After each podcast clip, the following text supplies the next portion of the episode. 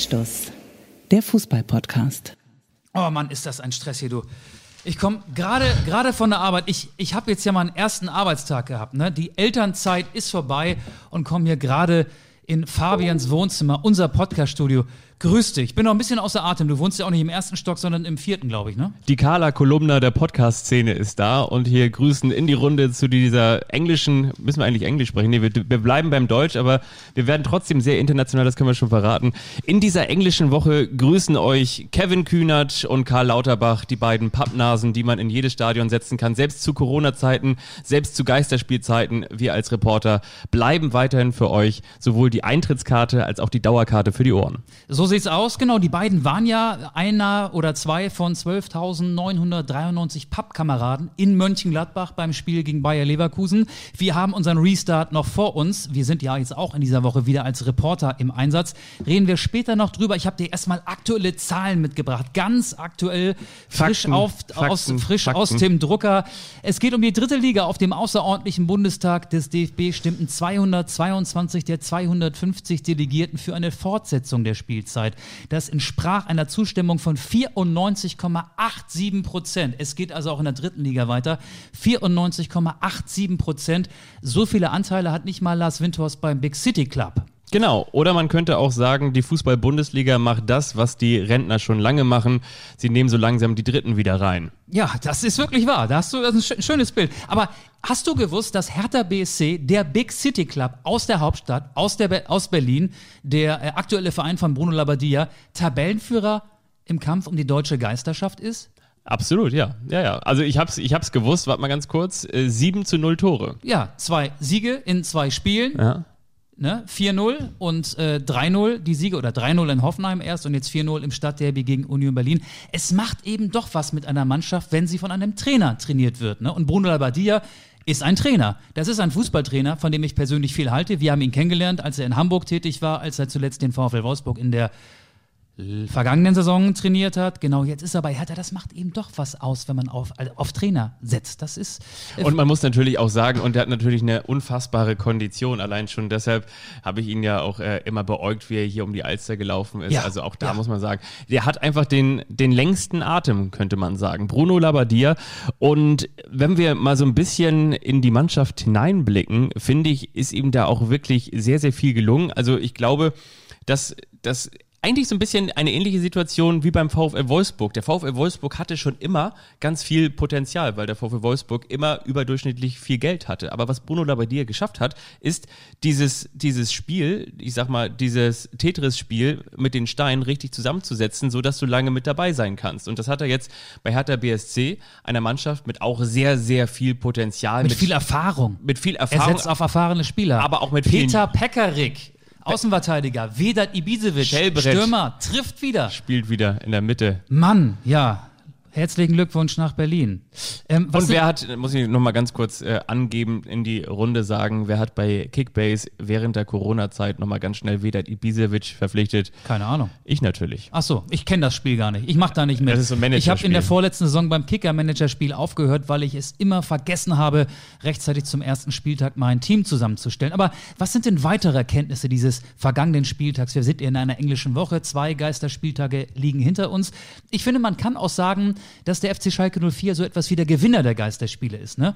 Zweimal blamiert und zweimal nicht von den eigenen Fans ausgepfiffen worden. Ja. Das ist gut. Also ich finde, da muss man den Schalkern wirklich äh, gratulieren, dass sie da so gut äh, aus diesen beiden Spielen äh, rausgekommen sind mit solch einer Leistung. Definitiv. Oder was auch ganz klar ist oder auch sehr deutlich wurde, ist, dass nicht nur auf deutschen Autobahnen, sondern auch im Stadion des ersten FC Köln Sekundenschlaf fatale Folgen haben kann, und zwar für Fortuna Düsseldorf. Und Oh. Werder Bremen sendet das häufig zitierte, nie erreichte Lebenszeichen im Abstiegskampf. Das Klopfzeichen aus dem Tabellenkeller. Wir wollen raus. Ja, was haben wir heute vor? Wir sind zum Telefonieren verabredet, äh, haben jemanden an der Leitung nachher in einigen Minuten, der teilweise von 90.000 Zuschauern spielt. Das ist stark und da kann man sich vielleicht schon denken, dass er nicht in Deutschland tätig ist. Weil Sprechen wir mit dem Trainer keine, Des FC Barcelona. Ja, ja, ja? Das, das könnte natürlich sein. Mein, mein, mein Spanisch ist nicht so gut. Aber ähm, wir wollen natürlich auch so ein bisschen über Mario Götze sprechen, Oh der jetzt ja definitiv äh, keine Zukunft mehr hat bei Borussia Dortmund, wird sich nach dem Ende dieser Saison einen neuen Verein suchen müssen. Wir gucken so ein klein bisschen auf das Topspiel zwischen dem BVB und dem FC Bayern. Nicht zu sehr, weil es könnte ja auch sein, dass es immer noch Menschen gibt, die uns nicht direkt nach der Erscheinung hören, sondern erst einen oder vielleicht auch zwei Tage später. Ähm, und wir können ja auch über unseren Restart sprechen. Wir sind auch wieder dabei als Reporter in der Bundesliga im Einsatz. Du, glaube ich, am Mittwoch? Genau, ich bin, also wenn ihr jetzt möglicherweise am Dienstag diese Folge hört, dann morgen. Wenn ihr sie am Montag noch hört, dann übermorgen. Wenn ihr sie am Mittwoch hört, dann heute.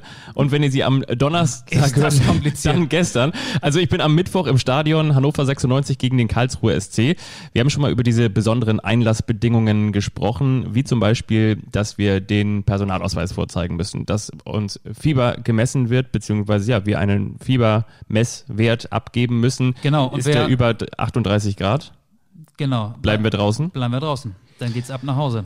Und ansonsten ist es auch nicht so wie früher, dass es da zum Beispiel vielleicht noch so einen kleinen Catering-Bereich gibt, sondern man wird relativ steril direkt zum Platz geführt. Man landet nicht noch in einem Presseraum, wo man sich vielleicht auch noch mit schreibenden Kollegen oder den Fernsehkollegen unterhalten kann, up-to-date bringen kann. Man kann nicht noch groß irgendwo ein Stadionheft kassieren oder so ein bisschen so diese Eindrücke aus den Katakomben einsammeln, zu denen wir ja zum Teil dann auch zugangsberechtigt sind, sondern wir müssen ziemlich strikt und ziemlich schnell mit Maske auf vorm Gesicht in Richtung Reporterplatz gehen. Und das ist echt strange. Wir müssen die Spiele auch mit Maske reportieren. Also mit einer Stoffmaske stelle ich mir das äh, un unmöglich vor. Mit einer Papiermaske wird es auch schwierig. Und ich finde, dass, ähm, da kam heute noch mal eine E-Mail, die das bestätigt. Wir müssen, so war es auch bei den Kollegen, die am vergangenen Wochenende in Wolfsburg im Einsatz gewesen sind. Ich bin jetzt am kommenden Sonnabend, also am übernächsten Spieltag beim Spiel zwischen dem VfL Wolfsburg und Eintracht Frankfurt als Reporter im Einsatz. Und ich muss da so eine Papiermaske tragen. Ich war neulich auch in der Apotheke, habe mir so einen Zehnerpack geholt. Ich konnte es gar nicht glauben, aber heute gab es noch mal die E-Mail, aus der hervorgeht, jawohl, beim Live-Kommentieren, beim Live-Reportieren Maske tragen. Und das ist doch ein Zeichen dafür, wie absurd die Welt ist, in der wir gerade leben. Ich finde, wenn du am Wochenende oder Wann war ich denn an der Elbe mit dem Fahrrad unterwegs? Ah ja, Christi Himmelfahrt, Vatertag. Da war natürlich ein bisschen mehr los. Aber wenn du da mit dem Fahrrad an der Elbe unterwegs gewesen bist, hier in Hamburg, die Leute dicht an dicht, äh, Freude trunken, sie waren Nicht nur Freude trunken. Sie, sie waren, Freude auch, trunken, sie waren in, in großen Gruppen unterwegs und ich glaube, da wurde nicht überall der 1,5 Meter Mindestabstand eingehalten. Und du gehst dann in ein fast leeres Fußballstadion. Auf der Pressetribüne sitzt weit und breit niemand neben dir. Die Sicherheitsabstände werden einmal, zweimal, dreimal übertroffen und du musst da eine Maske tragen. Ich finde das sehr skurril. Ähm, und ich habe mich ja in der vergangenen Folge schon über das DFL-Hygienekonzept geäußert. Auch die Tatsache, dass Auswechselspieler, also Spieler, die zu Beginn des Spiels noch auf der Tribüne sitzen, auch Masken tragen müssen. Und wenn sie eingewechselt werden, schmeißen sie die Masken weg. Also die DFL will da natürlich ganz reine Bilder über, äh, erzeugen, die um die Welt gehen. Und ich kann mich mit diesem Gedanken nicht anfreunden. Wir werden in der kommenden Woche auf jeden Fall in der kommenden Folge erzählen, wie es ist, ein Fußballspiel mit Maske zu reportieren. Ich finde das total komisch. Ich werde mir sonst einfach mal Henry Maske ausleihen als Co-Kommentator, dann ist es wahrscheinlich relativ Aber, einfach. aber du, du sitzt doch in Hannover in, in der Kabine. Also du Genau. bist doch nicht auf der Pressetribüne. In Hannover ist über die Pressetribüne so ein, so ein Kanickelstall gebaut. So Genau, eine, eine so eine. Mhm. Radiokabine, so eine Box, genau. Da bist du doch drin. da bin ich drin. Musst du da auch eine Maske tragen? Also ja, also es ist ja so, dass wir dieses Hygienekonzept erhalten haben, diese Vorgaben und an die will und muss ich mich halten. Das heißt also, ich werde mindestens eine Maske auf dem Weg zu dieser Box tragen. Wenn man mal jetzt ganz ehrlich ist, bin ich in dieser Box ja wirklich wie in Quarantäne. Also da ist ja niemand anders. Da ist ja nicht mal ein Kollege mit dabei, da ist kein Techniker, der ist Living in a box. Genau, da ist niemand mehr mit dabei. Ich bin da wirklich ganz alleine. Und ähm, nachdem ich mir dann die Erlaubnis geholt haben werde, Futur 2, ähm, werde ich wahrscheinlich dann auch ohne Box kommentieren, wenn man sagt, so nee, auf Ohne gar Maske. Fall. Ohne Box wär blöd. ohne, ohne Box, genau, aber mit Maske. Nicht, dass du noch das Stadion umbaust. Nee, ohne Maske kommentieren. Aber äh, ja, ich kann mir vorstellen, also beziehungsweise so habe ich es auch von den Kollegen, die jetzt am Wochenende im Einsatz waren, unsere Kollegen Moritz und, und Thorsten zum Beispiel haben erzählt, die Reporter bei Wolfsburg gegen Borussia Dortmund waren, dass äh, da penibelst auch drauf geachtet wurde. Was ich übrigens auch ganz interessant fand, unsere Kollegin Tabea Kunze, die war Reporterin bei Osnabrück gegen Hannover 96, die hat dann auch zum Beispiel beobachtet, dass beide Trainer, also Kenan Kutschak bei Hannover 96 und Daniel Thune, den wir ja auch noch kennen hier von vor ein paar Wochen vom VfL Osnabrück, dass die mit Maske aufeinander zugegangen sind und dann haben sie sich die Maske runtergenommen und haben sie miteinander unterhalten. Haben sich geküsst. genau, und danach haben sie wieder die Maske hochgezogen und sind wieder weggegangen.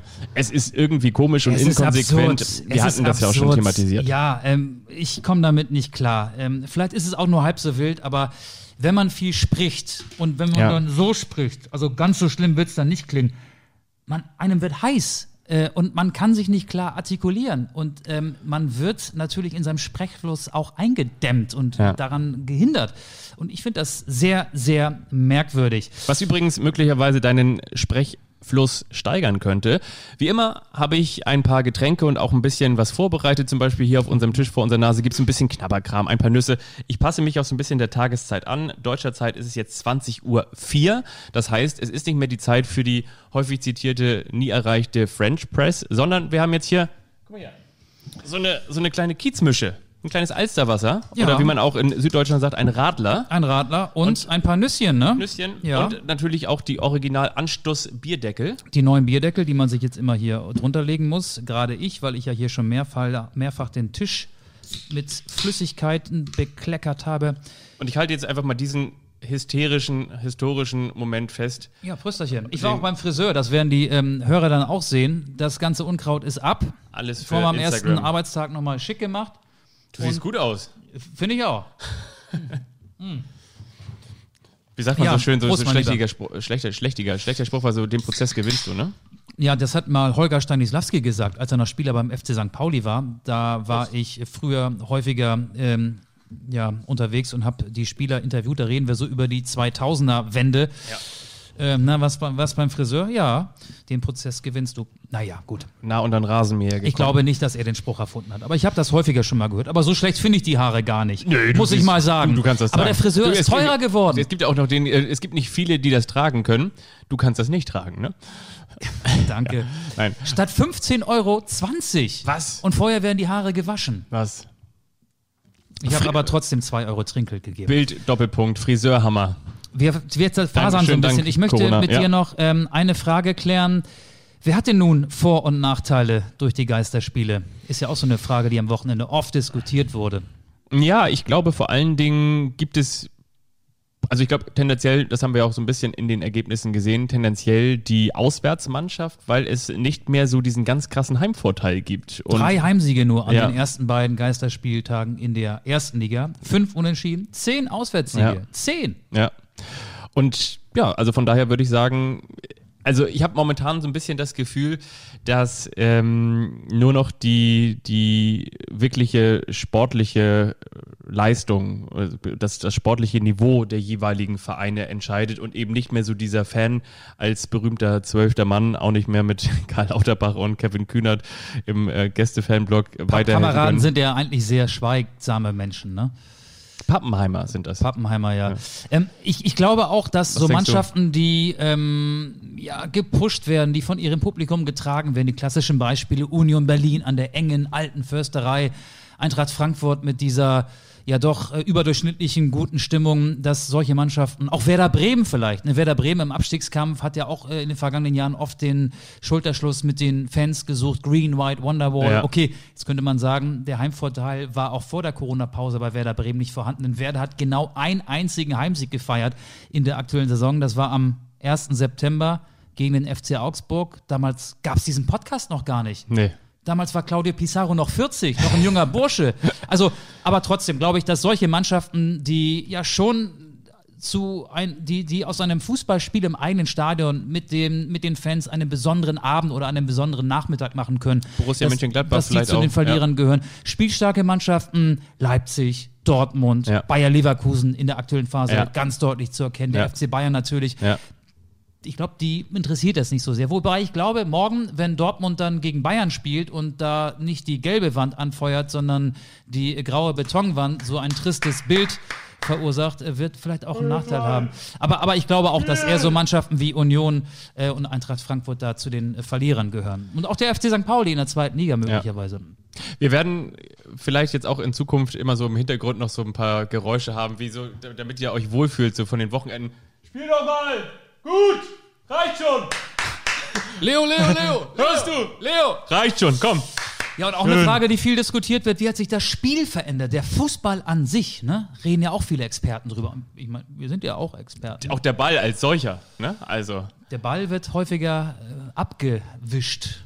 Ja, desinfiziert. Ähm, ja, aber man kann sich, glaube ich, darauf ähm, verständigen. Weniger Theatralik, die Rudelbildung ist weggeblieben, weniger Diskussion. Ich habe den Eindruck, dass die Spieler die Entscheidungen der Schiedsrichter eher akzeptieren. Ähm, über den Torjubel wurde ja auch schon viel diskutiert. Der ist nicht immer clean, der entspricht nicht immer dem DFL-Hygienekonzept, aber gerade Hertha bei dem 4-0 gegen Union Berlin hat daraus ja auch eine Show gemacht. Die haben sich sehr viele Gedanken gemacht, wie sie eben dem Hygienekonzept entsprechend ihre Tore bejubeln und haben sich nicht angefasst. Da habe ich ganz genau hingeguckt, ja. Aber die Theatralik ist raus. Ne? Das Spiel steht wieder mehr mhm. im Vordergrund und mehr netto. Mehr Netto-Spielzeit, habe ich jetzt auch mehrfach gehört. Endlich bekommen wir mehr Netto von unserem Brutto. Und jetzt bekommen wir einen Gast, auf den wir euch noch ein bisschen vorbereiten wollen, denn er war früher mal Trainer beim Hamburger Sportverein. Sag bloß. Ja, er war schon. Das waren ja viele. Früher, und zwar in der Zeit, als er Anfang 20 war, war er durch sein eigenes Finanzdienstleister, Finanzberaterunternehmen Millionär, D-Mark-Millionär, hatte knapp 100 Mitarbeiter, kam schon mit dem Ferrari zum Fußballtraining gebraust. Da war er selber noch gar kein Profi. Und Winnie Winfried Schäfer, die Karlsruhe SC-Legende, soll mal zu ihm gesagt haben, nachdem er in der Mittagspause mit seinem Ferrari irgendwo an einem Café gehalten hat und da den ganzen Mittag sich damit vertrieben hat, dass er nur Frauen hinterher geguckt hat, ähm, soll er mal zu ihm gesagt haben, du wirkst auf mich heute ein bisschen müde, fahr mal mit deinem Ferrari wieder nach Hause, Joe. Und das soll er dann gemacht haben. Und wir reden von Joe Zinnbauer. Und wo wohnt Joe? In Joburg, in genau. Johannesburg. Er ist mittlerweile Trainer der Orlando Pirates in Südafrika und da rufen wir jetzt an. Wir haben ja auch in der vorletzten Woche schon mit Chicago, mit Kenneth Kronholm, den Torhüter von Chicago Fire, telefoniert, der früher mal bei Holstein Kiel gespielt hat. Und jetzt gehen wir worldwide auf einen anderen Kontinent. Fabian sucht die Nummer in seinem Handy und werden gleich Joe Zinnbauer anrufen. Gib mir mal die Billigvorwahl für Soweto. Orlando Pirates, auch er hat natürlich gerade Corona-Pause. Das letzte Spiel in Südafrika für seine Orlando Pirates war am 7. März und er ist mit seiner Mannschaft aktuell Tabellenvierter. Ich muss jetzt so eine kleine Pause überbrücken, habe ich den äh, Eindruck, weil. Nee, ich will schon. Ich dachte, ich wollte, das ach, war so schön. Schon. Ich höre noch, so kein, noch gar kein Getute. Normalerweise tutet es doch, wenn du willst. Und jetzt tutet es tatsächlich. Wir sind gespannt, was gleich passiert.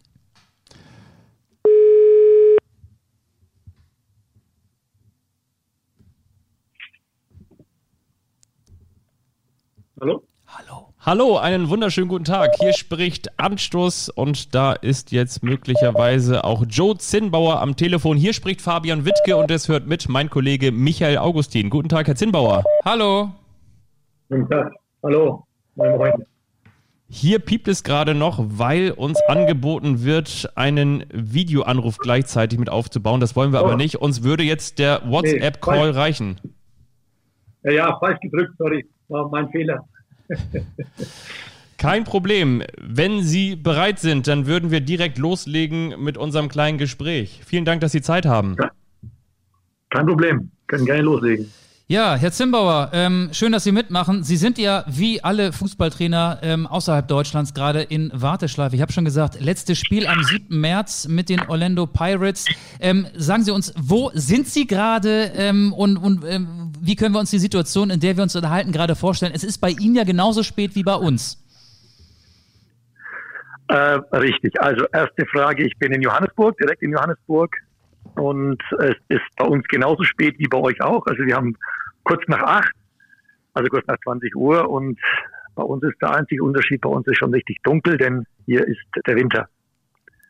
Aber dann kann man sich nicht so vorstellen wie in Deutschland. Wir haben immer noch 20, 22 Grad. Fabian und ich kennen beide Südafrika. Ich habe mich ehrlich gesagt vor zehn Jahren während der WM 2010 in das Land verliebt. Ähm, nicht unbedingt in Johannesburg, aber in Kapstadt, in Durban, in Port Elizabeth, äh, wo ich äh, viel unterwegs gewesen bin. Ähm, sie trainieren einen Verein, der einen Legendenstatus besitzt in Südafrika, die Orlando Pirates, der Club aus Soweto. In Soweto wohnen so viele Menschen wie in Berlin. Ähm, wie leben Sie in Südafrika? Ich glaube nicht, dass Sie in Soweto direkt wohnen, oder? Nein, da wohne ich nicht. Ich wohne also direkt in der City, also direkt in, äh, im Zentrum von Johannesburg. Äh, und Sie haben recht, äh, Soweto ist sehr bekannt auch in Südafrika und äh, ist eine sehr, sehr große Stadt. Genau, Soweto äh, gehört seit dem Aufstand 1976 als Symbol des Widerstands der Apartheid. Erzählen Sie uns mal, Sie waren ja früher zwischen 2014 und 2015 kurz Trainer beim Hamburger SV. Sie kamen damals aus der zweiten, sind danach auch wieder kurz in die zweite zurückgegangen. Danach waren Sie unter anderem auch noch in St. Gallen. Wie kommt es dann zustande, dass man nach Südafrika wechselt? Wahrscheinlich nicht nur, weil Sie gedacht haben, Mensch, ich heiße Joe und Joburg ist die Stadt, da möchte ich jetzt unbedingt hin? Würde passen, ja, wahrscheinlich. Nein, es ist ja im Fußball allgemein ähm, immer eine Frage, wo du hinkommst. Und ähm, ich hatte ähm, damals auch schon nach der Bundesliga ähm, das Ausland gereizt. Ich habe damals auch, bevor ich in die Schweiz bin, mit dem einen oder anderen Verein in einem Ausland gesprochen und habe mich aber dann für den deutschsprachigen Raum entschieden. Und ähm, danach habe ich erstmal ja, noch Vertrag gehabt, habe dann gewartet, habe auch ähm, im Inland einiges ähm, an Angeboten gehabt, äh, allerdings nicht das, was ich wollte und das, was ich haben wollte, habe ich nicht bekommen.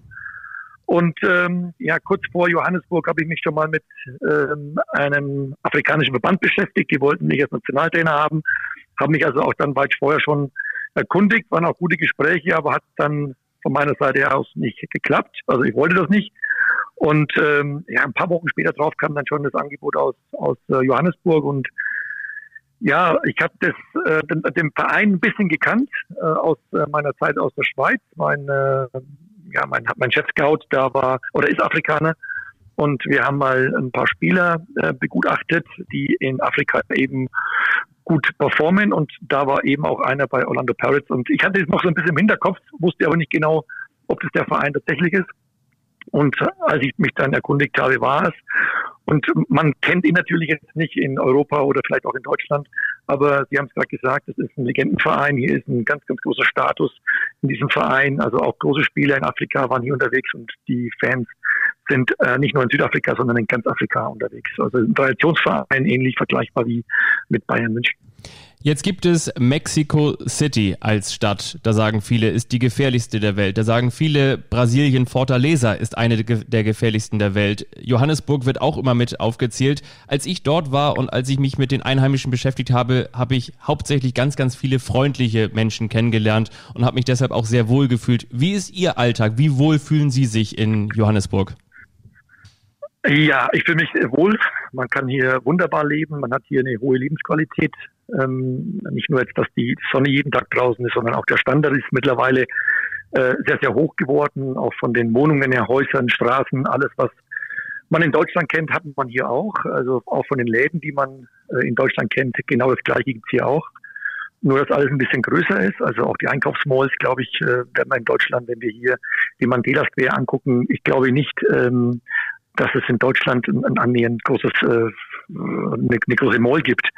Ähm, äh, Sie haben recht äh, mit der Gefährlichkeit. Ich kann es auch ein bisschen beurteilen, denn ich war in Mexiko schon mehrmals, auch in Mexico City, und ähm, da war es mir nicht so wohl wie hier. Ähm, ich habe es aber vorher auch mitbekommen. Allerdings habe ich bis heute noch keine schlechten Erfahrungen gemacht, Gott sei Dank. Aber man muss trotzdem aufpassen. Ich glaube, es liegt eher daran, dass viele Menschen, die hier als Urlauber ähm, anreißen, vielleicht einfach das ähm, vielleicht so ein bisschen, bisschen zu überzogen machen mit ihren großen Uhren und vielleicht mit den Kleidungen. Das ist natürlich so ein bisschen gefährlich, wenn man dann vor allem in den Townships sich auffällt. Die meisten wollen eben auch nochmal das Erlebnis aus so einer Township sehen. Und äh, wenn sie da dann sind, dann ist natürlich schon mal auch die Möglichkeit da, dass wenn einer gerade nichts zu essen hat, das gibt hier eben Leute, die nichts zu essen haben, in ganzen, die, die suchen eben Essen, sie betteln auf der Straße in gewissen ähm, Zonen oder in gewissen Gebieten.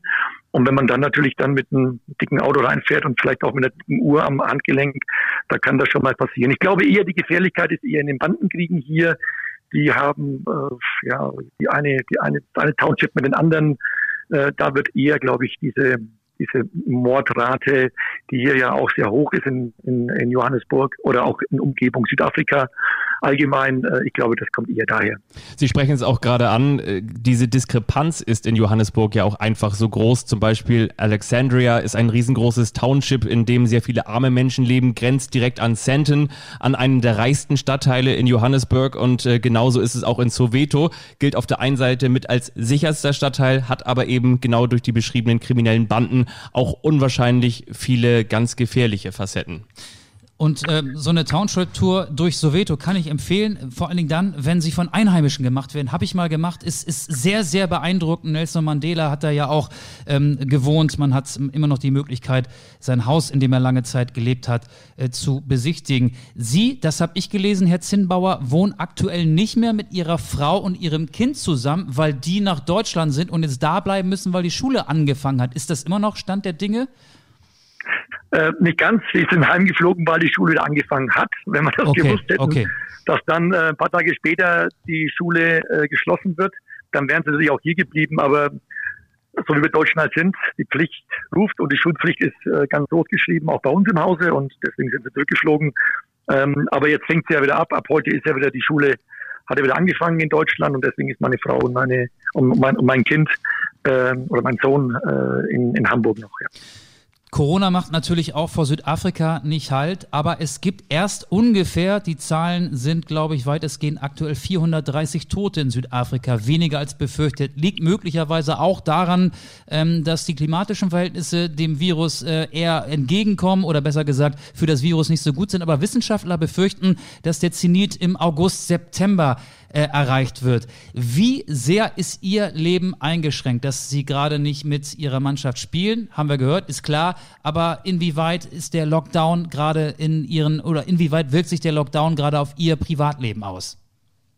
Ja, natürlich sehr extrem. Äh, es ist hier komplett Lockdown. Du darfst also wirklich nicht raus. Der einzige ist von morgens sechs bis neun. Da darfst du Gassi gehen im Hund oder, oder, oder joggen gehen oder deine Aktivitäten machen.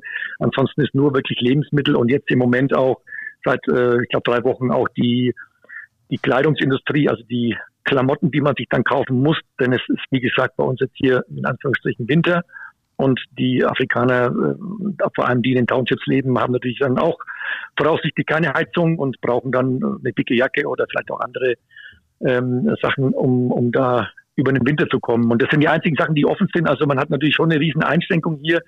Äh, wenn Sie schon mal da waren, wissen Sie ja, dass das Essen ist hier vorzüglich. Äh, die, die Qualität des Services oh, ja. ist hammermäßig. Äh, Sie können hier wirklich und vor allem auch wahnsinnig günstig im Verhältnis zu anderen Ländern. Ähm, also das ist wirklich super toll hier und äh, die, landschaftlich braucht man nicht drüber reden. Ich meine, Sie haben gerade äh, Cape Town oder auch äh, Durban angesprochen. Der, wer, wer da mal war, glaube ich, verliebt sich sowieso in diese Städte. Also als ich noch nicht in Afrika war, habe ich das gar nicht glauben können. Man erzählt noch immer Geschichten, wenn man Leute hört, die von da kommen oder mal da waren. Aber wenn man es mal selbst gesehen hat, dann äh, glaube ich, dann wird es auch bestätigt und dann will man auch das Ganze natürlich mitmachen. Und das kann man natürlich jetzt nicht gerade. Sie haben es auch gesagt, die Afrikaner sind sehr offen, sehr zugänglich auch sehr nett.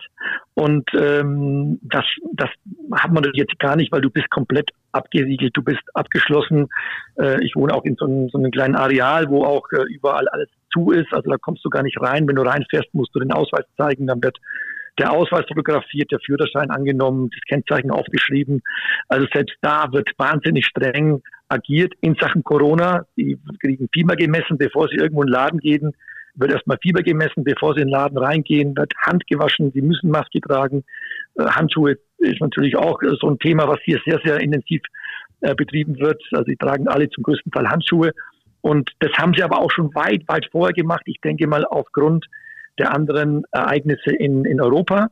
Ähm, also wir haben schon weit vorher angefangen, ähm, oder der, Staat hat vorher angefangen mit ähm, Vorkehrungen, äh, sprich jetzt auch schon vorm Laden, dann eine, einer, da ist einer gestanden oder steht einer, der mhm. dann quasi die Hände säubert, auch im Restaurant schon, bevor überhaupt was mit Lockdown hier war, haben die das schon gemacht. Also und jetzt auch in dem Nachhinein, wir sind immer noch bei Level 4, ich denke mal, dass nächste Woche Level 3 kommt, aber die Afrikaner, muss man wirklich sagen, halten sich zum größten Teil an diese an diese Rules, an diese Rechte oder an diese Pflichten, die man auch hier hat. Ähm, also der, der, der Staat sagt was aus übers Fernsehen oder übers Radio und dann folgen sie eigentlich. Und das ist eigentlich richtig gut, finde ich. Wie muss man sich einen professionellen Fußballverein, einen so großen und renommierten wie die Orlando Pirates vorstellen? Und was ist der Unterschied zu einem in Europa, Schrägstrich vielleicht ja auch zum HSV? Ja, viel Unterschied gibt es da, glaube ich, nicht. Also die Einrichtungen haben wir genauso, wie es auch woanders äh, in Europa äh, haben. Also ich glaube nicht, dass wir weiter von entfernt sind, vielleicht ein bisschen luxuriöser in Deutschland, weil eben auch die meisten Vereine mehr in diese Infrastrukturen investieren. Das ist ja nicht der Fall. Jugendleistungszentrum gibt es ein bisschen, aber nicht so jetzt aufgebaut, wie es in Deutschland eben ist.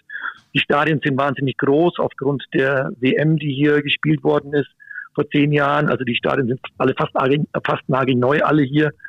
Ähm, du hast, wenn wir jetzt mal Kaiser Chiefs nehmen, die ja auch in Soweto sind, äh, schön so wie Bayern München und 1860 früher, das ist hier ähnlich. Ähm, also beide Stadien sind toll, nur Kaiser Chiefs hat noch ein besseres Trainingscenter als wir, also man kann sich eigentlich jetzt, gibt keine großen Unterschiede. Die Fans vielleicht, ja, die, ähm, die Stimmung der Fans ist anders, ja, aber wo, wo Seelas? Für mich ist, ja, das auch, aber die sind bisschen, ja, die werden ein bisschen weniger, aber sie singen 90 Minuten. Es ist mehr so ein, ein Fest. Ein, ein, mhm. die, die, Kinder kommen mit Familien. Es gibt auch zum größten Teil äh, keine Schlägereien, außer sie sind volltrunken. Äh, dann kann es schon mal passieren, aber ansonsten ist es hier so ein wirklich ein, ein Familientag, eine, eine Feier, eine Spannung auf ein gewisses Spiel, auf ein Ereignis, das herrscht.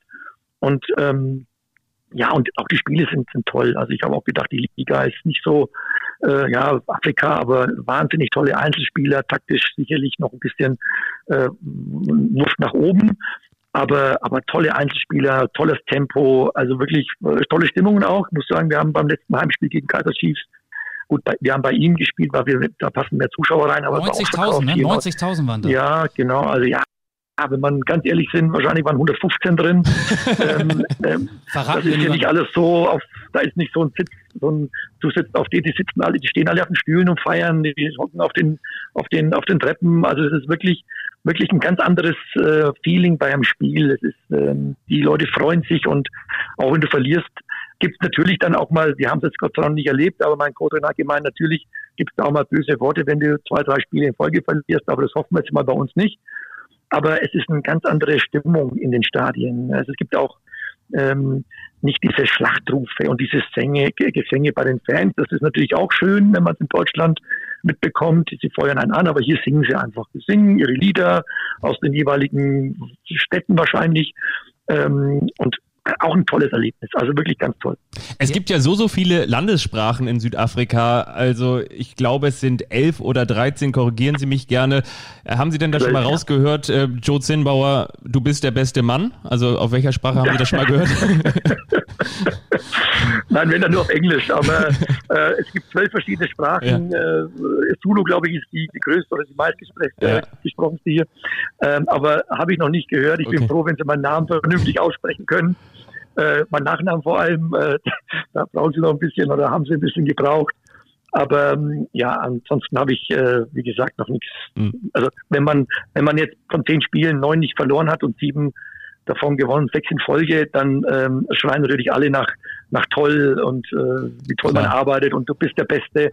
Aber wir wissen das im Fußball, wenn du zwei oder verlierst, dann bist du das Schlechteste und wenn du das dritte verlierst, dann bist du nicht mehr da. Ja. Äh, dann bist du entlassen und dann ist alles, was mal gemacht worden ist und gesagt worden ist, vergessen. Das Sie, ist im Fußball so. Aber Sie haben ja gegen die, und unterstützen uns. Gegen die Kaiser Chiefs haben ja. Sie ja das Soweto-Derby verloren, 0 zu 1, ne, vor den 90.000, als da die Karnevalsatmosphäre im Stadion war. Und dazu wollte ich noch mal eine Sache fragen und zwar ähm, früher, ich meine, früher musste man so ein, ein Ferngespräch entweder bei der Telekom oder bei der Deutschen Post anmelden und dann irgendwie um Unterstützung bitten. Heute funktioniert das alles, will heißen, man kann sagen, die Welt ist ein Dorf. Manchmal ist sie auch ein bisschen ein, ein Mittendorf und zwar ist der, der Kulttrainer von Arminia Bielefeld ja der Manager der Kaiser Chiefs. Inwiefern hatten Sie mit dem schon mal zu tun? Ja, Ernst ist der Trainer auch. Also wir sagen immer hier Manager, okay. aber er ist, er, ist, er ist Cheftrainer hier. Äh, Ernst ist ja schon 15 Jahre äh, in dem Bereich Südafrika mhm. oder Afrika allgemein unterwegs. Also jetzt ist ein alter Hase ja, der in Südafrika schon, ich glaube, vier oder fünf Clubs mittlerweile trainiert. Ähm, ist auch Tabellenführer, äh, verdient auch, muss man fairerweise sagen, auch wenn wir Sie haben es angesprochen, verloren am 1-0, aber mit 12 zu 2 Torschüsse für uns haben wir das äh, Spiel hundertprozentig in der Hand gehabt und hätten es eigentlich, ich würde nicht sagen haushoch, aber 3-4-1 hätten wir gewinnen müssen. Ähm, aber er macht einen tollen Job und äh, mit Ernst habe ich mich auch schon äh, getroffen vor dem Spielen äh, auf dem Kaffee und äh, natürlich auch beim Spiel. Und auch bei, wir in Deutschland sind es ja gewohnt, dass die Trainer reisen und sich Spiele angucken. Auch da habe ich ihn schon ein paar Mal ein ganz Verrückter, der immer noch unterwegs ist, obwohl er die Liga auswendig kennt. immer noch bei jedem Spiel. Wir haben ja vier, vier Vereine in Johannesburg und da, da trifft man sich dann automatisch. Also wirklich ein ganz, ganz toller Mensch, auch ein toller Trainer und hat auch berechtigterweise jetzt die Tabellenführung und ich, ich gehe davon aus, dass er Meister wird.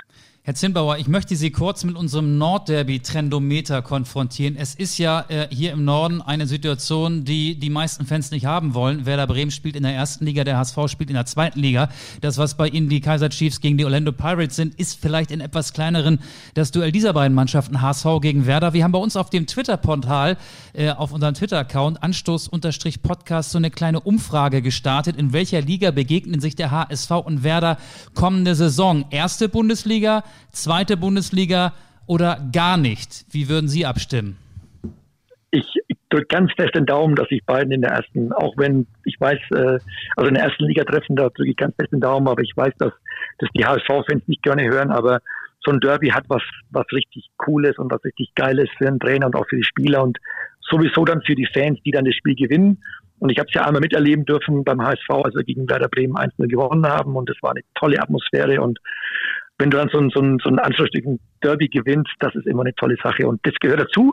Ähm, und ich hoffe, dass beide Mannschaften sich in der ersten Bundesliga nächstes Jahr sehen. Okay, dann würden Sie in dieser Umfrage zu der Minderheit gehören. Das haben nämlich 12 Prozent abgestimmt. 21 Prozent meinten, die beiden würden sich in der kommenden Saison in der zweiten Bundesliga treffen.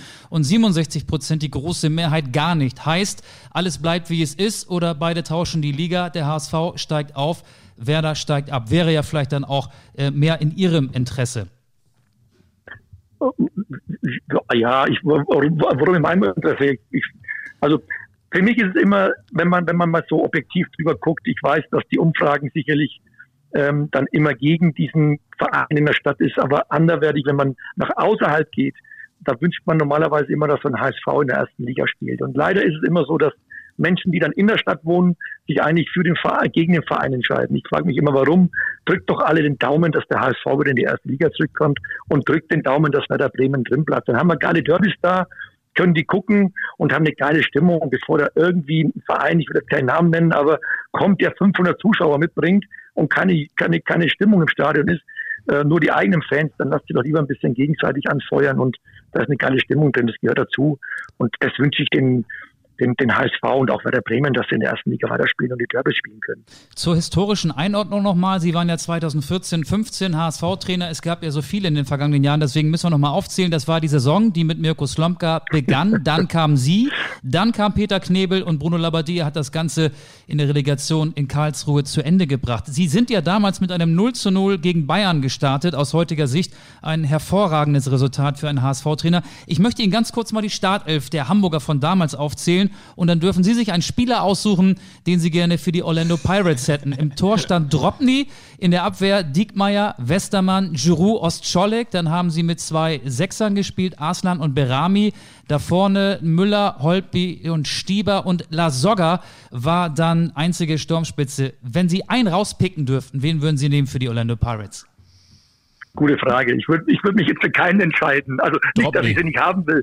Wir können sie, wir können sie, ich wollte gerade sagen, ich wollte, ja, das haben sie mir so weggenommen. Vom Typ her könnte ich den Drop nie brauchen, weil er so ein verrückter Hund ist, der, der, der alles getan hat, um ein Spiel zu gewinnen und die Mannschaft so angeheizt hat, äh, auch taktisch mitgespielt hat. Also von der Seite her würde ich jetzt sagen Dropny, aber Adler ist genauso einer, der, der hier reinpassen würde, weil er groß ist, weil er auch die Qualität eines Top-Torwarts hat. Aber ich habe auch andere Spieler auf der Position, die ich gerade aufgezählt habe, die, die ich hier brauchen könnte. Ich glaube, es könnte aus der Geschichte, wo sie mir oder aus, aus der Aufzählung könnte ich, könnte ich fast jeden brauchen. Wobei, ich will meine Spieler nicht schmälern. Ähm, wir haben mit Sicherheit äh, zwei, drei, vier Stück drin. Die habe ich in HSV, im HSV-Kader nicht gehabt. Okay, das ist auch eine Aussage. Was macht denn der Hamburger SV besser und inwiefern sind Sie dem HSV noch verbunden? Also äh, äh, verbunden bin ich Ihnen. Ich habe ja noch ein paar Leute, die, die noch da arbeiten, Gott sei Dank, die nicht in diesem Bereich der Fluktuation mitgeschwommen sind. Ähm, da habe ich heute immer noch Kontakt, sehr guten Kontakt. Ich freue mich immer wieder, auch äh, Spiele zu sehen, wie jetzt auch gestern, auch wenn es 0-0 war. Aber trotzdem war der HSV überlegen, hätte das Spiel eigentlich klar gewinnen müssen. Ähm, deswegen freut es mich, wenn der HSV ja, ja, genau, gegen Bielefeld. Äh, und deswegen freut es mich, wenn der HSV einen, guten, einen, einen, sehr guten Fußball spielt. Und das macht er im Moment auch. Und deswegen äh, wünsche ich den HSV, dass es, wie gesagt, in die Bundesliga geht. Und äh, ich habe, äh, ich wohne in Hamburg. Ähm, ich, ich, also wenn ich äh, keinen kein Job habe, äh, bin ich den größten Teil ähm, in Hamburg und äh, freue mich, wenn ich zum Spiel gehen kann und vor allem in der ersten Liga. Und äh, ähnlich ist es, wenn du noch einen schönen Verein wie St. Pauli in der Stadt hast. Äh, auch das ist immer so eine Geschichte. Auch da fangen sie immer an, ja, HSV und St. Pauli, klar, die Fans, aber für einen Trainer ist es doch top, wenn er zwei solche Vereine mit einer Stimmung im Stadion in einer Stadt hat. Äh, freut mich umso mehr, wenn solche Vereine in Hamburg sind. Wir wollen langsam zum Ende kommen. Ein ganz tolles Gespräch bis hierhin. Sie sind ein Mann, der Entscheidungen treffen kann, der das auch schon in frühen Jahren treffen konnte und mochte. Sie hatten schon recht früh an die 100 Mitarbeiter in Ihrem eigenen äh, Finanzberaterunternehmen. Das haben wir am Anfang auch schon thematisiert. Deshalb bin ich mir ziemlich sicher, werden Sie dieses kleine Entweder-Oder zum Abschluss auch ganz klar beantworten können zwei Entweder-Oder-Frage, äh, Fragen und zwar Nummer eins, lieber mit den Orlando Pirates die Kaiser Chiefs schlagen oder lieber mit dem HSV die Kiez Pirates und zwar die des FC St. Pauli am Heiligen Geistfeld schlagen? Am besten, ich schlage sie erst hier jetzt in Orlando Pirates gegen die Kaiser und hau da die Jungs mal richtig aus dem Stadion und mache mich dann auf den Weg nach Hamburg und gewinne das Derby. Okay, und die letzte Frage, lieber sieben Bier mit HW4 oder vier Bier mit CR7? dann dann gehe ich, dann gehe ich zu meinem ehemaligen Spieler HW4. Ich weiß, ich weiß, dass er mehr verträgt als der, als der andere. ich, ich weiß auch gar nicht, ob Cristiano Ronaldo jemals ein Bier angerührt hat. Wahrscheinlich nicht. Das, das, das, weiß ich auch nicht. Das weiß ich auch nicht. Nein, aber Heiko ist ein super Typ und mit Heiko kann man, glaube ich, auch vernünftig ein Bierchen trinken. Vielleicht nicht so viel, wie Sie gerade gesagt haben, aber also ich kann das nicht. Ich kann das nicht, aber Heiko vielleicht. Heiko Westermann, genau, habe ich auch auf Ihrem Instagram-Account entdeckt. Herr Zinnbauer, das war ein tolles Gespräch. Wir wünschen Ihnen alles Gute und heute ist der 25. Äh, Mai. Das ist nicht nur der Tag, an dem Arjen Robben vor sieben Jahren den FC Bayern München im Wembley Stadion gegen Borussia Dortmund zum Champions League Sieger geschossen hat, sondern heute ist auch African Day und zwar die ersten afrikanischen Staaten, die sich damals von Europa und der Kolonialzeit befreit haben, erinnern an die Gründung der Organisation der Afrikanischen Einheit und wir wünschen Ihnen noch einen schönen African Day und sagen vielen Dank und beste Grüße in Richtung Johannesburg. Joe. Vielen, vielen Dank. Grüße zurück. Bleibt gesund. Okay, vielen Dank. Tschüss. Tschüss. Tschüss, tschüss. Ciao, ciao. Was du alles weißt. Gut, ne? Du Streber. das schüttelt er mal eben so oft aus dem Ärmel. Nein, Fabian hat hier einen Spickzettel liegen, der größer ist als der, den Jens Lehmann im Stutzen hatte vor dem Elfmeterschießen 2006 gegen Argentinien. Du weißt doch, dass meine Schwester ne, damals so lange ich da weiß, gewohnt hat und die habe ich ja. so häufig besucht in Johannesburg. Von daher, also ich hätte mit ihm jetzt allein schon noch eine Stunde über Johannesburg sprechen können. Aber wie er da lebt in Johannesburg, das, das, das, äh, das, das geht ja vielen so. Das ist so ein bisschen, in Brasilien hat man das auch. Da leben die, ähm, ja, wie soll ich sagen, die, die ein bisschen mehr geschützt werden sollten oder die ein bisschen, nein, mehr geschützt werden sollten, ist der völlig falsche Einsatz, die etwas besser situierten leben da hinter Mauern und mhm. äh, Garagentore, die sich nach Betätigung der Fernbedienung öffnen. Mhm. Teilweise sind Gated Communities. Sicherheitsdienste, ja. Ähm, sobald die Alarmanlage losgeht, ähm, steht ein paar Minuten später der Sicherheitsdienst da auf dem Hof und fragt, ist alles in Ordnung? Aber es war ein sehr nettes Gespräch mit Joe Zimbauer, finde ich. Da fällt mir der Kugelschreiber runter. Ich bück mich gerade mal eben. Jo. An dieser Stelle, dieser Podcast wird hm. Ihnen präsentiert von Astra. Die da, Kiezmische für zwischendurch. Da ist er wieder. Ja. Ich wollte eigentlich noch fragen. Ähm, ich habe schon gesagt, 5,5 Prozent, das ist der Fruchtgehalt. Weil so viel hat das doch gar nicht. Nein, oder? Alster hat ja fast gar keinen Alkohol. Ich, ich ja. hätte ihn eigentlich noch fragen wollen, ähm, ob er auch Verwendung für Mario Götze hätte, denn der Soll ist. Soll ja ich ihn nochmal anrufen? Auf, auf Job, so ruf nochmal an. Stell mich nochmal durch zu Joe Zinnbauer in Joburg. Nee, aber Mario Götze darf jetzt ja offiziell auf Vereinssuche gehen. Das ist ja die Entscheidung, die Michael Zorg am vergangenen Wochenende bekannt gegeben hat. Ähm, ja, ich kann es irgendwie nachvollziehen. Das System, das Borussia Dortmund spielt, 3-4-3, hat keinen Platz für Mario Götze. Ich, ich will mal die Namen aufzählen, die alle vor Götze sind im Ranking. Jaden Sancho, obwohl er jetzt gar nicht mitgespielt hat in Wolfsburg. Dann die drei, die in Wolfsburg gespielt haben. Brandt, Azar und Haaland. Dann gibt es noch einen ähm, Rafael Guerrero, der theoretisch auch da spielen könnte. Und Der- selbst der 17-jährige Giovanni Reina wird Götze vorgezogen. Und dann, viele fragen sich jetzt, ach ja, spielt der auch noch für Borussia Dortmund? Marco, Marco Reus, Reus, ja. den gibt's ja auch noch. Wenn er mal fit ist, dann steht er im Ranking auch vor Mario Götze. Ich kann, so bitter es auch ist ähm, und so ähm, wenig Happy Ends behaftet diese Geschichte, diese Rückholaktion auch ist von Mario Götze zum BVB, ich kann es verstehen. Aber was soll er jetzt machen? Geht er jetzt ins Ausland oder ja gut, äh, ich habe natürlich gesagt, der Mario muss jetzt mal den, den Weg, den Platz, der jetzt ihm zur Verfügung gestellt wird, äh, muss er muss er gehen und mal zum Pick City Club gehen nach Berlin.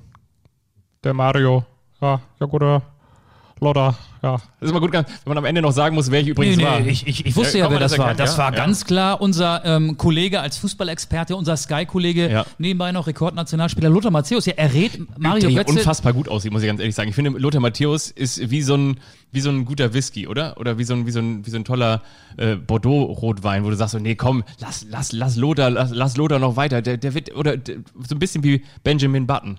Der wird, der sieht immer besser aus. Von, von Mal Ich zu habe Mal. hab ihn am Wochenende jetzt nicht Nee? gesehen. Also auch im Fernsehen nicht gesehen. Lothar. Und Stefans natürlich regelmäßig sind auch ab und zu hier in den Ja. schicken Alster-Cafés. Äh, übrigens dann mit Bruno Labbadia und Joe Zimbauer demnächst. Nein, aber Lothar Matthäus rät Mario Götzel zum Wechsel in die Hauptstadt. Ja. Ähm, Club. von NRW in die Hauptstadt, das will ja auch Armin Laschet. Ich hoffe, dass Götze den zu Hause lässt und ihn nicht mitnimmt. Wäre das denkbar? Oder die fahren möglicherweise, die machen so hier so Mitfahrzentrale. Und der Mario sammelt Armin ein und dann sagen die so nach 100 Kilometern, du wollen wir mal Fahrerwechsel machen? Ja, aber fahr noch mal an eine Raststätte ran und dann holen die sich beide hier noch so bei, Kiezmische. oder bei hier, wie heißt das noch? Ähm, ist es nicht, nee, Le Buffet, ähm, dieses, dieses kleine Aral-Restaurant, dann holen die sich beide noch so eine, so eine abgestandene Wurst in so einem Croissant-Dings und dann noch eine, ja, und dann tanken sie nochmal voll und dann äh, Sunnyfair und dann fahren sie weiter nach Berlin. Meinst du, Armin Laschet sammelt Sanifair-Bons? Ich glaube schon. Ich glaube, der fährt auf jeden Fall nicht selber. Der hat einen Chauffeur. Aber ähm, Mario Götze nach Berlin wäre ja irgendwie denkbar. Und ich habe dir ein frisches Zitat mitgebracht von Michael Preetz. Michael Preetz wäre ja derjenige, der mit der nötigen finanziellen äh, Schubfinanzierung von Lars Windhorst diesen Transfer einfädeln müsste. Michael Preetz hat gesagt, ich werte das als die Eröffnung des Transfersommers, oha, möchte dem aber auch gleich entgegnen, dass das nicht nur für Hertha BSC, sondern für die allermeisten Clubs, wenn nicht für alle, viel zu früh kommt, jetzt zu spekulieren über das, was man im kommenden Sommer machen kann. Aber der kommende Sommer ist jetzt nicht mehr so weit weg, weil am 30.06. ist dann ja auch schon diese Geisterspielsaison beendet. Es gibt ja in Deutschland nicht viele Clubs, für die Mario Götze noch spielen könnte. Wenn man, Werder. Wenn man davon ausgeht, Mainz. dass auch ein bisschen Geld vorhanden sein Ja. muss, dann würde mir noch der VfL Wolfsburg einfallen. Oder Leverkusen. Hoffenheim. Leverkusen nicht, Hoffenheim auch nicht. Da ist nicht mehr so viel Geld zu holen. Der VfL Wolfsburg hat ja in der Vergangenheit mit Draxler, Kruse und Schöle schon mal solche Transfers getätigt, auch wenn das gerade nicht so in die äh, Kaderausrichtung passt. Aber Mario Götze, wir reden über einen 27-Jährigen, der ja laut Lothar Matthäus im besten Fußballeralter ist. Ich glaube, der Move nach Berlin wäre gar nicht so unwahrscheinlich. Das wäre, das wäre ein Windhorst-Deal. Das wäre ein richtiger Windhorst-Deal. Eigentlich wäre es ein Klinsmann-Deal, der hat ja bei Hertha nichts mehr zu sagen. Ähm, aber ansonsten Ausland. Wo siehst du Götze? In, viele sagen ja, sein alter Förderer Jürgen Klopp in Liverpool. Nee, die Premier League ist doch nichts für Mario Götze. Nee, ist zu schnell. Physisch viel zu anspruchsvoll, viel zu schnell. Ist zu schnell. Die Premier League ist zu schnell. Ich sehe ihn tatsächlich, also der gute alte Kollege, Ja, servus, Sebastian. Ich habe auch schon gesagt, der, Mario ist eigentlich im besten Fußballeralter, 27, 28. Da habe ich nochmal richtig Gas gegeben und habe dann später noch Weltmeister geworden, Champions League. Ja, so, ähm, auf jeden Fall, ähm, ich würde auch sagen, eigentlich wäre es, ich meine, okay, man muss ja immer, äh, man, man soll ja den, den Leuten auch nicht zu nahe treten und man weiß ja auch nicht, was da wirklich bei ihm noch so dranhängt und äh, man weiß auch nicht, ob der psychisch gut davor ist und körperlich, hat er ja diese Stoffwechselgeschichte. Da gab es ja auch diese Gerüchte, ja, wollte man ihn noch fa- tatsächlich mal so ein bisschen aus der Schusslinie nehmen und so weiter und so fort. Von daher, man weiß immer nicht, was auf ihm lastet. Aber normalerweise, ja, wenn man das alles abzieht, muss man sagen, Mario Götze ist noch in der allerbesten Zeit seiner Karriere, 27, 28. Er ist nicht der schnellste und der Fußball heutzutage ist nicht mehr darauf ausgelegt. Ich würde sagen, also eigentlich riecht das verdammt nach Italien. Ähm, Oder Spanien. oder Spanien, wo man eben noch diesen, diesen da reden wir aber nicht über die beiden Vereine aus Madrid und wir reden auch nicht über den FC Barcelona. Wir reden über, weiß nicht, Ja. Sevilla, Valencia, irgendwie so. Sevilla, genau. Sevilla denke ich mir auch. Oder halt diese, diese Nummer, aber dafür ist er eigentlich, ich sag mal, vier Jahre zu jung, Amerika. Das machst du eigentlich, wenn du. Wenn du so alt bist wie ich, Dafür ist kannst, er acht Jahre zu kannst jung. Schlüssel haben, liegt unterm kleinen Igel vorne vor der Haustür, wo auch das Schild dran ist, sind im Garten. Darunter habe ich dir den Schlüssel für meine Wohnung gegeben. Mario, kannst immer rein und hinten habe ich dir auch noch zwei Kisten Selter, einen Apfelsaft hingestellt. Weißt du, was ich nicht mal hören kann? Ja? Bastian Schweinsteiger. Nein, nein, nein, nein, das, das war eine doofe Frage. Nee, aber ich kann nicht mehr hören. Fußballexperten. Zuletzt äh, habe ich es gehört bei Armin Fee. Ich habe am äh, Samstag äh, bei Sky Sport News HD im Free TV die Sky-Konferenz gesehen. Vier Spiele. Ja, waren jetzt nicht die Knallerspiele, aber danach kam dann irgendwie Von Torras Fußballtalk, da saß dann Armin Fee unter anderem und Mario Götze war auch das Thema, weil an dem Tag er bekannt gegeben wurde, Ja. dass er den BVB jetzt nach dieser Saison verlassen muss. Und Armin Fee hat sinngemäß gesagt, ja, mit seinem Einkommen äh, gibt es für ihn in Deutschland ja auch keine Chance mehr. Bayern und Dortmund hatte er ja schon. Also Mario Götze verdient geschätzt 10 Millionen Euro im Jahr. Ja, aber Moment mal, gerade in diesen Zeiten hindert ja niemand Mario Götze daran, vielleicht auch mal ein paar Millionen bei der nächsten Vertragsverhandlung wegzulassen. Vielleicht kommt er ja auch auf die Idee, oder seine Berater, er wird jetzt ja von einer neuen Beratungsagentur beraten und nicht mehr von seinem Vater unter Führung von Reza Faseli. Übrigens äh, auch der Berater von dem Mann, der Götze jetzt äh, mehr oder weniger ausgemustert hat beim BVB, von Lucien Favre. Das ist auch irgendwie eine, eine, eine skurrile Situation. Aber ähm, was ich eigentlich sagen wollte, er könnte ja auch sagen, 5 Millionen sind auch okay. Und dann ist er vielleicht auch, du hast gerade Leverkusen genannt oder, oder Hoffenheim oder bei anderen Vereinen, Mönchengladbach, ähm, ein, ein Thema. Ich finde, das ist immer der falsche Ansatz, gerade in dieser Zeit zu sagen, ja, mit dem Gehalt gibt es ja keine Möglichkeit mehr für ihn. Als wäre das Gehalt wie ein Preisschild auf ihn draufklebend, dass er bis ans Ende seiner Karriere mit äh, durch, über die Fußballplätze dieser Welt schleppt. So ist es ja auch nicht. Ich wünsche mir tatsächlich so ein bisschen das, was sehr, sehr unwahrscheinlich ist. Aber wenn ich einfach mir mal einen frommen Wunsch zusammenreimen darf und ihn äußern darf, dann würde ich sagen, ja, vielleicht doch. Das wäre das wäre für mich so ein Happy End der Mario Götze-Geschichte. Er geht nach Liverpool, spielt da nicht jedes Spiel, aber ist ein richtig guter Backup und äh, blüht noch einmal so richtig auf und äh, irgendwann kommen wieder die großen Schlagzeilen. Kann Löw wirklich auf Götze verzichten und dann äh, beendet er seine Karriere mit 31 Jahren und dann ähm, ist doch irgendwie am Ende alles gut gewesen, denn er ist jetzt ja auch von Dann der er Sportschau Podcast. Dann zum, macht er einen Podcast. ähm, so wie Toni Kroos mit seinem Bruder. oder macht das macht mit er- seinem Bruder. Mit, hier, wie heißt er noch? Felix Götze. Nee, Felix. heißt heißt ja. er Felix? Felix, genau. Nee, Felix Groß und ähm, Nee, Felix Götze. heißt er auch? Ja, ja, heißt auch Felix. Heißt auch Götze. Heißt auch Götze. Ja. Genau, und dann macht er, dann, hier ist er, was ich noch sagen wollte, gerade zum Tor des Jahrzehnts gewählt worden. Das macht ihn und er macht ihn. Fluch und Segen zugleich, ne? Ja, hm. Mario Götze. Gute Reise, wohin auch immer. Was haben wir noch? Was haben wir noch? Wir haben noch eine Menge. Wir haben ja auch das äh, große Duell am Dienstagabend, 26. Mai, Borussia Dortmund gegen Bayern München. Wir wollen da gar nicht so sehr in die Analyse oder in die Vorabanalyse eintauchen, weil wir ja nicht wissen, wann ihr diese Folge hört, haben wir eben schon gesagt. Aber ich möchte doch noch mal eben wissen, Ich nehme mal so eine Nuss hier, ja? wer gewinnt. Wer gewinnt? Die sind zum Teil mit, mit Honig und Salz mag ich sehr gerne und das andere ist Studentenfutter. Ich probiere mal, während du sprichst. Eigentlich die Bayern gewinnen. Die Bayern gewinnen, natürlich gewinnen die Bayern. Da haben wir es Oder? Doch. Ja, klar. Aber nicht hoch. Die mentale Stärke. Nicht hoch. Die mentale Stärke Haaland gegen der Lewandowski. Bayern ist gemacht für solche Spiele. Bayern gewinnt und dann wird der Rest Ja. der Saison langweilig. Hm, Was hältst du von Kai Havertz finde ich gut. was Vier hältst Tore. du was hältst du von dem Twitter Ted in Bezug auf Werder Bremen? Unser Twitter. Ich habe übrigens gar nicht, ich habe übrigens gar nicht angekreuzt. Ich habe da auch mitgemacht bei unserem Chat. Ich glaube, ich glaube, Wir beide und unsere Eltern. trotz des leichten Aufwärtstrends von Werder, 1 zu 0 Sieg am vergangenen Wochenende in Freiburg, ich glaube, Werder geht runter Mhm. und der HSV geht hoch. Ähm, soll ich dir sagen, warum?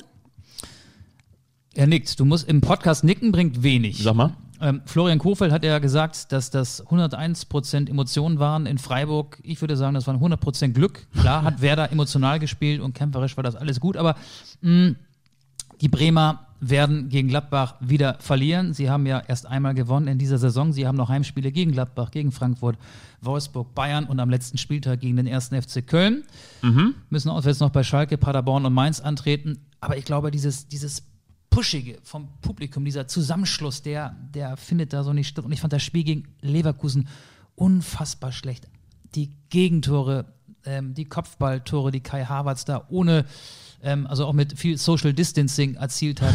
Die Flankengeber, die in dem Fall von Friedel, was einmal ähm, nicht am Flanken gehindert worden sind, das war passives Verteidigen. Es war eigentlich gar kein Verteidigen und das zieht sich wie so ein roter Faden durch die Saison von Werder Bremen. 18 Gegentore ähm, nach Standards, das ist äh, rekordverdächtig schlecht. Und ich befürchte, dass es in diesem Jahr nicht reichen wird und dass dieses Spiel in Freiburg ein glücklicher Ausrutscher nach oben war, ein Zwischenhoch. Ja, wobei Werder jetzt ja auch noch den Mini-Trumpf hat, und zwar ein Spiel weniger. Sie haben ja noch das Nachholspiel gegen Eintracht Frankfurt. Ja. Und ähm, allerdings, was auch verheerend ist, Aber- sie aber- haben ein sieben Tore schlechteres Torverhältnis. Tordifferenz sagt man, glaube ich, ne? Mhm. Und sie, sie schieben immer, sie schieben immer diesen, ähm, diesen Punkterückstand vor sich her. Ja. Es sei denn, sie ziehen jetzt mal mit Düsseldorf. Düsseldorf ist drei Punkte vor Werder, ist 16. gleich. Ähm, und das ist ja dann irgendwann, vor allen Dingen nach einer Niederlage, dann auch für die Psyche echt anstrengend. Ne? Und sich dann in so kurzer Zeit dann immer wieder hochzufahren. Ich glaube, es wird bei Werder in diesem Jahr Lang nicht. nicht lange. Nein, leider nicht. Ich möchte dir noch ganz kurz, um es mal wieder ein bisschen aufzulockern, wieder ein bisschen leichter zu machen. Ich habe folgende Nachricht bekommen. Moin. Wann kommt denn euer Neu eu eue, eure neue Folge raus? Wollte in 20 Jetzt. Minuten aufs Laufband gehen. 18 Uhr eurer Zeit. Aus Amerika, liebe Grüße. Kenneth Kronholm. Heiko. Ah, Heiko. Der wollte gerne Sport machen zu Dauert noch ein Folge. bisschen. Dauert noch Aber ein bisschen, jetzt ja. kommt, der eine überrascht den anderen. Unsere Lieblingsrubrik, die geht so, dass der eine nicht weiß, was der andere mit einem vorhat. Fabian blättert um auf seinem siebenseitigen Spickzettel. Was hast du vor mit mir? Ich esse noch ein bisschen. Ja, machen wir, okay. Also, du kennst dich ja unfassbar gut aus in den sozialen Medien. Du bist ja, Ja, ein riesengroßer Social Media Crack, würde ich sagen. Ich habe gestern erst Windows 95 deinstalliert. Ich bin da ganz schlecht in sozialen Medien. Und zwar sollst du jetzt mal schätzen, welcher meiner ausgesuchten Spieler wie viele Instagram-Follower hat. Ja. Und ich habe mir ein paar ausgesucht und wir fangen mal an mit Max Meyer. Spielt bei Crystal Palace. Was ist richtig? Hat Max Ich Meyer. ich soll jetzt in Zahlen nennen. Nee, hat Max Meyer 3 Millionen oder 278.000? Drei Millionen.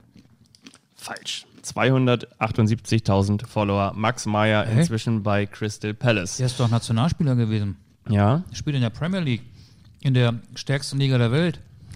Jetzt machen wir weiter mit Norwich und mit Moritz Leitner. Moritz Leitner hat Moritz Leitner, der frühere Spieler vom VfB Stuttgart und Borussia Dortmund, FC Augsburg. 82.000 Follower oder 161.000?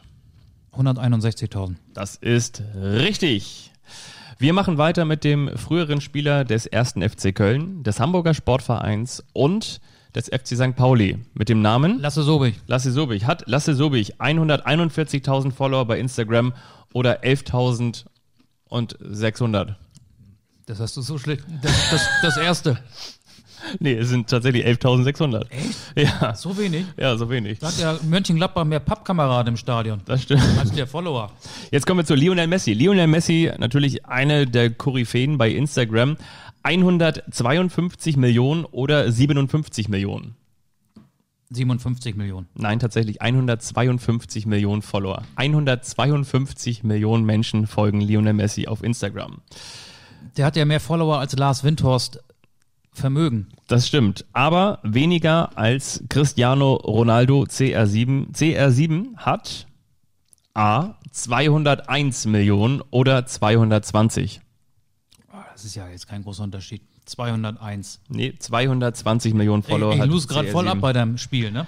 Jetzt kommen wir zu Luis Holtby, früher mal bei Alemannia Aachen, Bei Joe Zimbauer. Schalke, dem Hamburger Sportverein und natürlich auch in Fulham, aber inzwischen bei den Blackburn Rovers. Und er hat A, entweder 422.000 Follower oder 68.200. 422.000. Er hat 68.200. Und die allerletzte Frage, mein lieber Michael Augustin. Julian Weigel. Hat Julian Weigel 638.000 Follower oder 122.000? 122.000. Er hatte 638.000 Follower. Da merkt man, okay, wir überlassen das wieder unseren lieber, lieben Twitterern und äh, Twitter-Tanten. Aber warum hat denn Julian Weigel so viele Follower? Ich meine, Ja gut, auch Nationalspieler und Benfica Lissabon, große weite Welt. Und was ich festgestellt habe, so ein liebe bisschen... Follower von Julian Weigel, meldet euch und beantwortet diese Frage. Nein, ich glaube, es ist auch tatsächlich so ein bisschen so eine Altersgeschichte. Also die jüngeren Spieler haben unfassbar viel mehr. Cristiano Ronaldo ist ja voll Ja, jung. gut, Cristiano Ronaldo, da habe ich übrigens festgestellt, nur die Marke, die Bekleidungsmarke CR7 hat 22 Millionen Zuschauer, Follower. Also, ähm, ausbauwürdig, aber nochmal, vielleicht, wie viele Follower unser Podcast hat? warte mal ganz kurz, ich glaube 128 heute. Millionen, okay. Pass auf, dann kommt jetzt das Spiel, was ich mit dir vorhabe. Ich mache mir dabei noch mal Das ist auch so ein Ratefix. Voll der Geiz. Eine Ähm, Kiezmische geht Pass noch auf, hier. da musst du dich ein bisschen konzentrieren. Ja. Das ist so ein Bam, Bam, Bam-Spiel. Ich knall dir jetzt zehn Vereinsnamen um die Ohren, aber natürlich nicht nacheinander. Und du musst immer einen Spieler sagen. Ein Spieler, Ja, der dir zu dem Verein einfällt. mache ich. Das darf auch gerne ein aktueller Spieler sein. Bin ich jetzt. Zehn Spieler. Ja. Fangen wir an mit dem. Zehn Spieler pro Verein. Nein, Nein. Zehn Vereine, ein Spieler. Ja, alles klar. Und Ja. das geht jetzt Schlag auf Schlag. SC Freiburg. Ähm, Sch- Schmatke. Ja, war früher Torhüter da. Ja, ja, stimmt. Hätte auch Jörg Heinrich sagen können. Hannover 96. Ähm, äh, Schlaudraff. Karlsruher SC. Euro Eddie Edgar Schmidt. 1. FC Heidenheim. Schnatterer. Geil, hätte ich auch genommen. VfL Wolfsburg. Ähm, Charles Akonoa. SC Paderborn. Ähm, Sch- Schmiedebach. Stimmt das? Nee. Ähm, im Doppelkamp meine ich. Der dieses Tor von der einen Seite auf die andere. Doppelkamp. Mittlerweile, ist ja. Ja. egal. Aber ja, der hat da mal gespielt. VfL Osnabrück. Ähm, June. Arminia Bielefeld. Mm, Giuseppe Reina. TSG Hoffenheim. Mm, ähm, ähm, Ey, ja, warte mal ganz kurz. Ich, ein, ein Typ, jetzt Baumann. Will er, jetzt, Baumann. Jetzt will er besonders Baumann. kritisch sein. Und zuletzt kommt der FSV Mainz 05.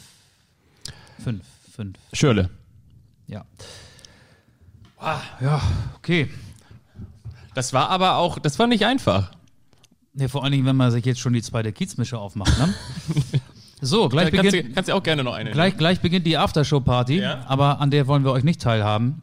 Mit Blick auf die Uhr in Johannesburg genauso spät wie hier. Was haben wir? Fünf vor neun. Wollen wir langsam zum Ende kommen? Ja. Oder, oder, oder hast du noch ein paar Gags, die es nicht in die Sendung geschafft haben? Nee, warte mal ganz kurz. Ich wollte noch mal hier so im Hintergrund. Es gibt übrigens keine englische Woche in diesem Podcast, auch wenn es eine in der ersten und zweiten Fußball-Bundesliga gibt. Das heißt, wir erscheinen dann ja nächste Woche wieder. Ob es am Montag, ein Feiertag, am Pfingstmontag sein wird, wissen wir noch nicht, aber spätestens am Dienstag, oder? Spätestens am Dienstag sind wir wieder da und wir haben auch dafür schon einen tollen Gast. Und so hier im Hintergrund äh, wird so langsam so ein bisschen Buffet reingefahren. Und ja, wir bedanken uns hier zum Sommerwetten das. Hier ist er wieder mit Otto Walkes, mit Ralf Möller. Und jetzt bringen wir die bunten Cocktails, die, das offene Feuer, die Fontänen. Machen Sie es gut in der Regie. Und noch einmal. Guck mal, ich dachte, das ist schlecht. Da kommt nicht mal so ein vernünftiger Sound. Naja, egal. Also ich fand es gut, dass ihr eingeschaltet habt. Ähm, sagt uns gerne ähm, weiter, teilt uns gerne und ähm, abonniert uns, bewertet uns und so weiter und so fort. Wir freuen uns sehr. Habt ihr Anregungen? Wollt ihr Bierdeckel? Wollt ihr irgendwas aus unserem Souvenirshop? Die, die Radkappen, die, die Winterreifen? Ihr könnt alles bestellen. Und wenn ihr Reisetipps für ähm, Südafrika braucht, dann einfach nochmal zurückspulen. Joe Zimbau hat da einiges zum Besten gegeben. Tschüssi. Mir hat's gefallen. Macht's gut. Tschüss. Tschüssikowski. Tschüss, tschüss, tschüss. Tschüss, ne?